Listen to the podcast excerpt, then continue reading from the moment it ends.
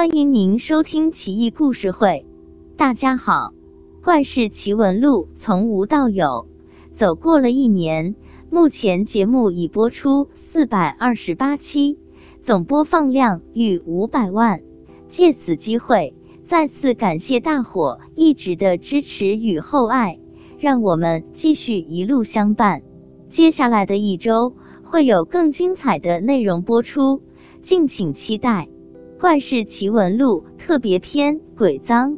陕西农村一位老太太家里经常闹鬼，搞得鸡犬不宁。一天，一位道士来乞食，老太太把家里最好的东西拿给道士吃。道士很感激，说道：“你家是不是常闹鬼呀？受你一饭之恩，贫道自当斩妖除怪，以作报答。”老太太很高兴，请道士设坛做法。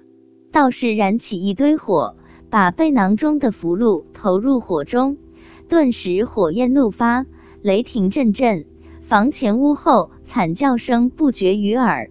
良久，道士叹息道：“妖怪都被灭了，只可惜跑了一个。”老太太一听吓坏了，叫苦不迭。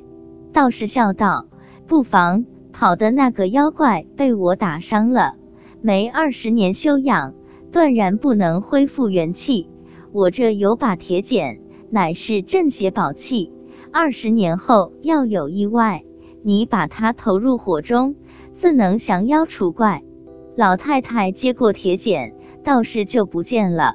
从那以后，老太太把铁剪视为镇宅之宝，但是她女儿年幼无知。到处跟人显摆，惹得很多人都来参观铁剪。老太太动了个心眼，悄悄找个铁匠打了一把一模一样的，用来应付那些看热闹的人，把真的铁剪系于腰间辟邪，从不离身。二十年很快过去，老太太始终没有放松警惕。一夜。有位自称大王的人率领一队军士来到老太太家借宿，对老太太说：“听说你家藏有一把铁剪，乃是世外高人所赠，拿给我见识一下吧。”老太太把假的铁剪交给大王，大王把玩良久，不见归还。这帮人在庭院中生了一堆火，烤肉好饮，粗鄙不堪。